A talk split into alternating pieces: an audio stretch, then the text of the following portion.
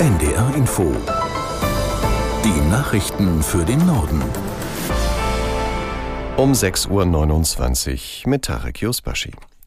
Nach dem Großangriff der islamistischen Terrororganisation Hamas hat das israelische Militär heute früh wieder Ziele im Gazastreifen angegriffen. Die Zahl der Toten dort ist wie in Israel auf mindestens 1200 gestiegen. Viele Wohnviertel sind völlig zerstört. Das Gebiet ist unter Dauerbeschuss.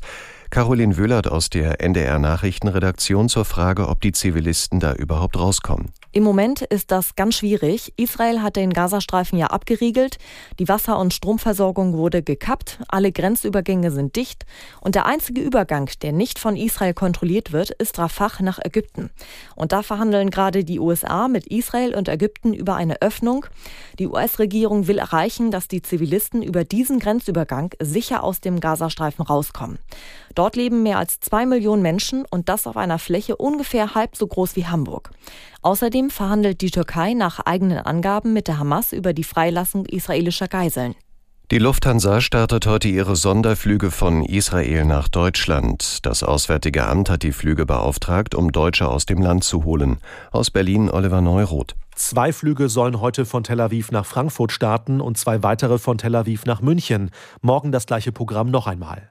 So will die Lufthansa insgesamt rund 2100 Menschen aus Israel ausfliegen.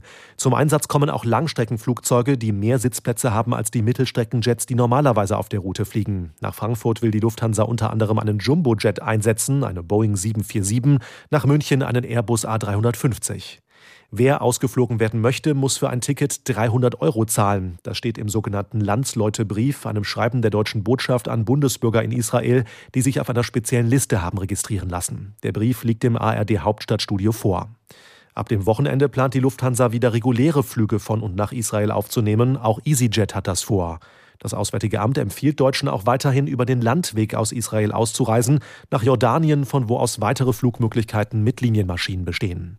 Die Arabische Liga hat zur Deeskalation im Nahen Osten aufgerufen. In der Abschlusserklärung eines Sondertreffens hieß es, der Friedensprozess müsse unbedingt wiederbelebt werden. Aus Kairo Thilo Spanhill. Die Staaten der arabischen Welt haben schon lange keine einheitliche Position mehr gegenüber Israel. Während dem jüdischen Staat aus Syrien oder dem Jemen vor allem Feindseligkeit entgegenschlägt, haben Staaten wie zum Beispiel Bahrain oder die Vereinigten Arabischen Emirate mittlerweile Friedensabkommen mit Israel geschlossen. Der Generalsekretär der Arabischen Liga betonte in seiner Abschlussrede, das Töten und Terrorisieren friedlicher Menschen seien völlig inakzeptabel, auch als Mittel zum Erreichen eines Ziels wie der Unabhängigkeit. Kanzler Scholz hat sich erschüttert über die Angriffe der palästinensischen Terrororganisation Hamas auf Israel gezeigt. Es sei furchtbar zu sehen, wie Menschen in Israel getötet und erniedrigt worden seien, sagte Scholz in den ARD-Tagesthemen. Aus Berlin Martin Ganselmeier. Der Bundeskanzler betonte, es sei jetzt wichtig, jüdische Einrichtungen in Deutschland zu schützen. Dabei appellierte er auch an die Zivilcourage der Bundesbürger. Das umstrittene Treffen mit dem Emir von Katar verteidigte Scholz, obwohl der Golfstaat die Terrororganisation Hamas unterstützt. Es sei jetzt die Aufgabe Deutschlands, so Scholz, mit vielen zu sprechen, um dafür zu sorgen, dass es nicht zu einem Flächenbrand im Nahen Osten kommt. Dazu gehörten auch jene Staats- und Regierungschefs, die Einfluss auf die Verantwortlichen im Gazastreifen haben. Kanzler Scholz hat CDU-Chef Merz für morgen zu einem Gespräch über die Migrationspolitik eingeladen. Scholz sagte gestern Abend bei einer SPD-Veranstaltung, das sei ein Thema, bei dem der Staat zeigen müsse, dass er Dinge unter Kontrolle habe. Merz hat die Einladung zum Gespräch nach Angaben der Unionsfraktion angenommen. An dem Treffen mit Scholz sollen auch die Ministerpräsidenten von Niedersachsen und Hessen, Weil und Rhein als Vertreter der Länder teilnehmen. Vier Tage nach der Landtagswahl in Bayern treffen sich CSU und Freie Wähler heute zu ersten Sondierungsgesprächen. Beide Parteien wollen ihre Koalition fortsetzen. Es gibt aber Streit darüber, wer wie viele Ministerien bekommt. Die Freien Wähler beanspruchen einen Posten mehr und begründen das mit ihrem Wahlergebnis von knapp 16 Prozent.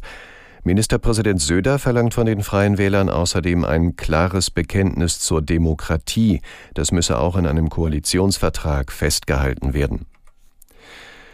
Schon lange streiten sich Tierschützer, Jäger und Landwirte über den Umgang mit Wölfen. Heute will Umweltministerin Lemke ihre Vorschläge vorstellen, wie Wolfsabschüsse nach Rissen an Weidetieren schneller und unkomplizierter umzusetzen sind. Aus Berlin Torben Ostermann. Seit Wochen fordern Politikerinnen und Politiker aus den Ländern von der Bundesregierung, dass es neue Regeln geben muss, mit dem Wolf umzugehen. Vor allem besonders betroffene Bundesländer wie Bayern und Sachsen machen Druck, wollen es Jägern leichter machen, Wölfe zu töten, um beispielsweise Schafsherden zu schützen. Offizielle Zahlen machen deutlich, dass es wieder mehr Wölfe in Deutschland gibt. 2023 wurden hierzulande rund 1300 Wölfe nachgewiesen.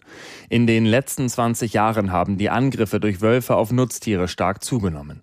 Während es Anfang der 2000er Jahre keine dokumentierten Übergriffe gab, sind 2022 knapp 4500 Tiere durch Wölfe verletzt oder sogar getötet worden. Bundesumweltministerin Steffi Lemke will am Mittag ihre Vorschläge zum Umgang mit dem Wolf präsentieren. Und das waren die Nachrichten.